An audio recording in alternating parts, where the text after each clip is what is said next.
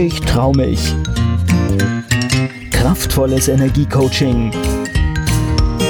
Der Podcast von und mit Manuela Klasen. Herzlich willkommen zum Keck-Podcast für mehr Selbstbewusstsein, Freiheit und ins Handeln kommen. Heute möchte ich dir einen weiteren Teil meiner Geschichte erzählen und wie ich wurde, wer und was ich heute bin. In den ersten drei Teilen meiner Geschichte habe ich dir erzählt, wie ein Mangelgefühl in meiner Familie mein unternehmerisches Denken und Handeln förderte. Und ich lernte, dass ich für die Erfüllung meiner Träume und Wünsche einfach selbstverantwortlich bin und auch etwas dafür tun muss. Weiterhin habe ich dir erzählt von meinen Ausbildungen zur Fotografin und wie mich ein sehr spezielles Vorstellungsgespräch zum ZDF brachte. Außerdem in Episode 29 wie mein Einstieg als Seiteneinsteigerin im Filmschnitt nicht einfach war, aber dann doch gelang und ich über Assistenzzeiten zur Cutterin ausgebildet wurde. Ich habe dir beschrieben, dass der Weg zwar Spaß gemacht hat, aber auch welche Hürden und Hindernisse ich überwinden musste und wie es mir schließlich gelang, als völlig ahnungslose in einem mir neuen Beruf Fuß zu fassen und welche Qualitäten mir dabei halfen.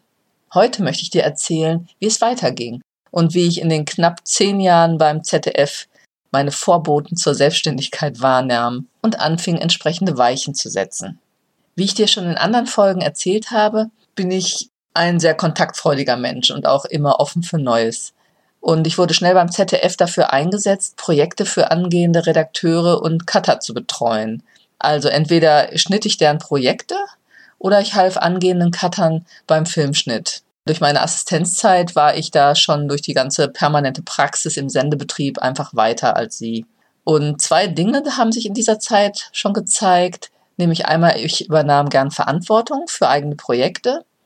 Und ich begann auch dort schon als Ausbilderin und Mentorin letztendlich zu wirken. Also ein Feld, das sich ja auch in meinen späteren Tätigkeiten jetzt sich wiederholte. Im Rahmen der Ausbildungsunterstützung hatte ich dann wirklich die Möglichkeit, einfach eigene Filmprojekte, an eigenen Filmprojekten mitzuwirken. Und das machte mir einfach immer viel Spaß, weil ich weiß nicht, du kannst dir vorstellen, dieser kreative Freiraum, der war einfach viel größer als im normalen Sendebetrieb. Also ich war in der Aus- und Fortbildung dann in diesen Zeiten und dort konnten wir uns wirklich, das war eine sehr schöne Zeit, einfach ausprobieren. Es war irgendwie wie eine Spielwiese. Also da war eine gute Stimmung und man lernte halt alles von der Pike auf und ja, konnte sich, wie gesagt, ausprobieren. Und ich hatte gute Kontakte zu Kameramännern und Redakteuren und den Ausbildern in der Aus- und Fortbildung geschlossen und ich genoss die Zeit wirklich und diese kreative Freiheit mit schönen Filmprojekten. Und in der Zeit lernte ich auch einen Kameramann kennen und der fragte mich irgendwann, ob ich eventuell nicht Zeit und Lust hätte, mal außerhalb des ZDFs einen Film zu schneiden, den er mit einem freien Filmemacher irgendwie gedreht hatte. Und dann erzählte er, dieser wird auch demnächst mal zu Besuch kommen, sodass wir uns dann ja kennenlernen könnten. Und gesagt, getan. Das fand ich natürlich sehr spannend. Und wir trafen uns kurz darauf und ich kann sagen, so begann ein wirklich aufregender Teil in meiner Geschichte als Filmcutterin. Denn ein neues Trio entwickelte sich wirklich denn Andreas Fischer von Moraki Film, Roland, der Kameramann und ich wurden über viele Jahre ein eingeschworenes Filmteam. Und was soll ich sagen, in meiner zweiten Heimat Berlin, wo schon einer meiner besten Freunde wohnte, war eben auch Andreas Fischer zu Hause. Und das war für mich natürlich ziemlich genial. Und so pendelte ich den, in den folgenden Jahren in meinen Urlauben meistens nach Berlin, um dort Filme zu schneiden. Teilweise machten wir Produktionen fürs Fernsehen, aber auch hauptsächlich fürs Kino also kleinere Produktionen für Programmkinos oder eben auch Kurzfilmfestivals. Und in dieser Zeit lernte ich noch, ja, natürlich viele andere freie Regisseure kennen, die dann später mit mir arbeiten wollten. Und da ich mir auch immer weiterempfohlen wurde und die Produktion teilweise über Wochen ging und ich auch bei vielen Drehs dabei war, nutzte ich meinen ganzen Urlaube samt Überstunden, die ich beim ZDF gemacht hatte und brauchte diese auf diese Weise auf. Also ich ging so auf in dieser Arbeit in der freien Filmszene, dass ich erstmal gar keinen anderen Urlaub mehr vermisste. Und das Berliner Umland ist im Sommer auch wirklich sehr schön. Also ich liebte diesen kreativen Austausch über Inhalte, Aufbau und Gestaltung von Filmen und überhaupt diese Gemeinschaft der Filmschaffenden und die gemeinsamen Unternehmungen, die durchgemachten Nächte im Schneideraum, Schauspieler kennenzulernen und eben an diesem ganzen Erschaffungsprozess eines Filmes beteiligt zu sein. Und das war schon ein ganzes Stück weit anders als beim Fernsehen. Und auch wenn ich beim ZDF mittlerweile meinen Stand hatte und gute Produktionen bekam und auch nette Kontakte zu Kollegen, zu meinen Kollegen pflegte, in Berlin erlebte ich irgendwie eine ganz andere Stimmung, Leidenschaft, Begeisterung und Kreativität, gepaart mit viel Spaß, natürlich auch viel Stress, wenn Dinge mal nicht funktionierten oder ja auch die ganzen Finanzierungen gemacht werden musste. Aber meistens war es doch für mich ein geniales Miteinander, das inspiriert war von der Begeisterung für das Tun und einen Film zu erschaffen, der beim Publikum dann ankommen sollte. Und ich habe mich da wirklich sehr reingesteigert in die Film und eben auch die Fotografie. Das war einfach mein Herzensding. Und am schönsten waren natürlich am Ende die Filmpremieren, wenn die Filme dann in den kleinen Kinos liefen oder auf Festivals Preise gewannen, wie auf den Bühnen standen. Und ja, Preise haben wir das ein oder andere Mal gewonnen oder auch Prädikat. Es gibt da so eine, das Prädikat wertvoll erhalten. Da gibt es so eine Stelle, die die vergibt, diese Prädikate. Und dann gab es ein Projekt, das direkt nach dem Mauerfall entstand, sozusagen eine erste Ost-West-Kooperation mit Andreas und einem ehemaligen Filmhochschulstudenten. Und wir machten eine Dokumentation über einen Stasi-Knast in Potsdam. Und das war ein für mich sehr bewegender Film, denn der junge Regisseur, der Veit Jungnickel, war mit seiner Familie letztendlich auch Opfer dieses Stasi-Staates geworden. Und weil der Vater war in den Westen gegangen und ja, er bekam dann als damaliger Leistungsschwimmer, er hatte eigentlich eine sportliche Karriere angestrebt. Alle Möglichkeiten wurden ihm entzogen und ja, er konnte einfach nicht weiter diesem Berufswunsch nachgehen, im Leistungssport auszuüben. Und die Familie war dann auch anderen Sanktionen und Einschränkungen ausgesetzt. Also er hat das wirklich bitter so am eigenen Leib erfahren und bisher hatte ich mich mit der DDR und ihrer Geschichte ja nicht wirklich groß auseinandergesetzt und nun bekam ich das alles unmittelbar mit und lernte auch noch weitere staatlich im staatlichen Sinne aufmüpfige Filmschaffende kennen. Also es war einfach eine ganz interessante Truppe von Menschen, die da in mein Leben kamen. Und dieser Film, den wir damals schnitten, diese Dokumentation hieß Lindenhotel, so wurde der Stasi-Knast damals genannt, etwas sarkastisch. Und er bekam hinterher etliche Preise und er veränderte auch meine Wahrnehmung auf Politik und Gesellschaft, was ich bis dahin nicht so immer im Fokus hatte, außer dass ich auch schon im ZDF dann früher und auch später noch viele geschichtliche Dokumentationen schnitt, hatte das früher so in meinem Leben nicht wirklich Gewicht war auch nicht in der Schule ein wirklich positiv besetztes Thema. Und mit Veit Jungnickel, dem Regisseur von Lindenhotel, schnitt ich dann auch noch einige weitere Filme. Und eine sehr schöne Erfahrung, die ich machte damals, war, dass er mich mit einem weiteren größeren Kinoprojekt beauftragte und das gegen den Willen des damaligen Produzenten er mich durchsetzte, denn der wollte eigentlich eine Cutterin aus dem Osten und von der Filmhochschule eventuell in Babelsberg haben. Und als ich Veit damals fragte, warum er sich denn ja diese Auseinandersetzung mit seinem Produzenten gestellt hätte und mich da durchgesetzt hätte, meinte er nur, ihm wäre wichtig, oder was hat er gesagt, du hast einfach Abstand zu dem Thema und zu den Themen, die wir hier schneiden und deine Meinung, dein freier Blick ist mir einfach wichtig. Und das habe ich auch bei unserem Stasi-Knastfilm gemerkt und erkannt, wie wichtig du bist, weit über den Filmschnitt hinaus, deine Meinung. Und ja, zu der Zusammensetzung, zu der Dokumentation, wie wir die aufbauen, ist mir einfach wichtig. Und das war auch eine Erfahrung für mich, die ich beim Fernsehen natürlich nur bedingt kannte, denn bei größeren Produktionen gab es natürlich, gab ich schon meinen Senf dazu, wie ich Dinge machen würde, aber oftmals war die Struktur des Films doch schon weit vorgegeben. Und so war auch eine weitere Freundschaft geboren, die ebenfalls über viele, viele Jahre und einige Filmprojekte anhielt. Und ich wurde auch immer weiter empfohlen. Und du kannst dir denken, dass ich irgendwann dann doch in ein Dilemma kam und natürlich einfach in Zeitnot. Ich war da zu der Zeit ungefähr sechs Jahre beim ZDF und die mich so inspirierende Zeit in Berlin, meine Freunde dort weckten auch doch immer mehr die Sehnsucht, auch nach Berlin zu gehen. Aber natürlich hatte ich beim ZDF nun einen sicheren Job, fast so sicher wie ein Beamter. Und der freie Markt war mir zwar jetzt schon etwas vertraut, aber ja immer noch im Rahmen meiner finanziellen Sicherheit beim ZDF. Also stellte sich mir die Frage, wie konnte ich meine erwachte Sehnsucht umsetzen, ohne gleich ins absolut kalte Wasser der Selbstständigkeit zu springen, ohne Netz und Boden, sag ich mal. Denn die Produktionen, die ich bisher dort gemacht hatte, waren jetzt auch nicht wirklich gut bezahlte, sondern eben mit viel Engagement für kleines Honorar. Davon hätte ich damals jetzt schlecht leben können, da ich mich auch noch nicht so gut verkaufen konnte und viel auf Freundschaftsbasis einfach gemacht hatte auch.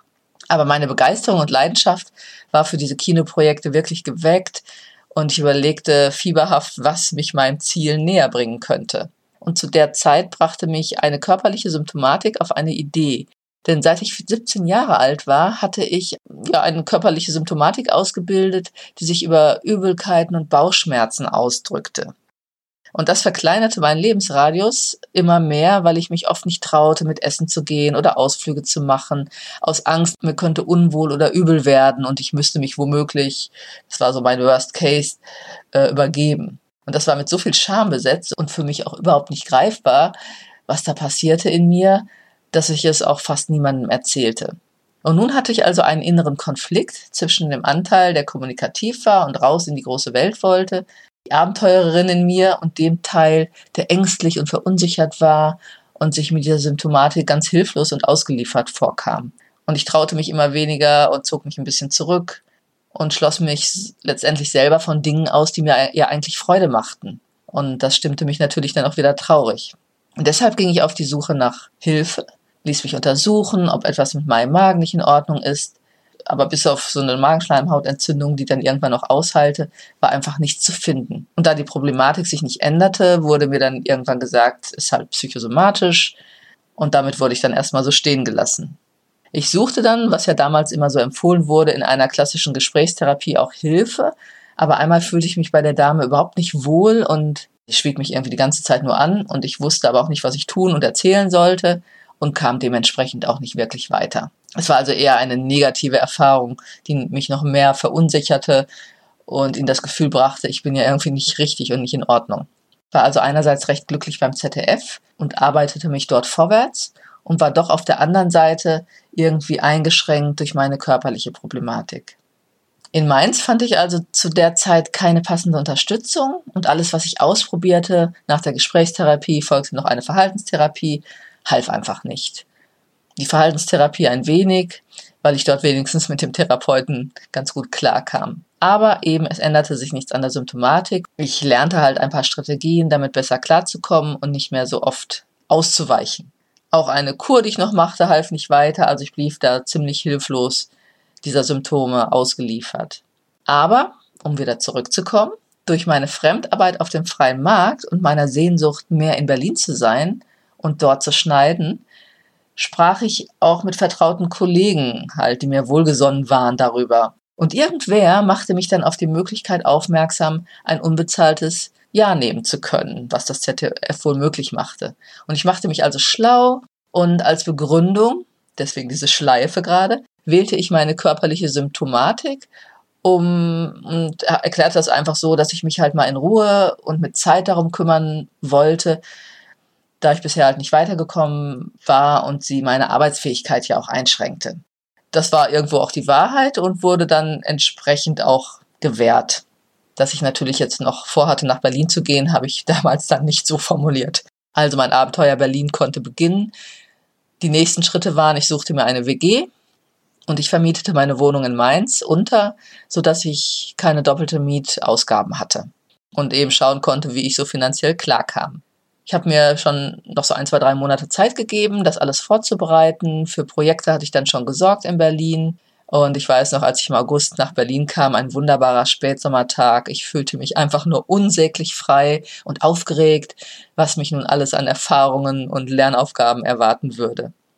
Insgesamt verbrachte ich sieben Monate von dem Jahr in Berlin und mein Wunsch, nach Berlin zu gehen und mich als Cutterin selbstständig zu machen, intensivierte sich in der Zeit und ich fing an, weitere Stellschrauben zu drehen, um den Entschluss zu festigen und Vorbereitungen zu treffen, dann dorthin umzusiedeln. Aber das hatte auch alles noch etwas Zeit.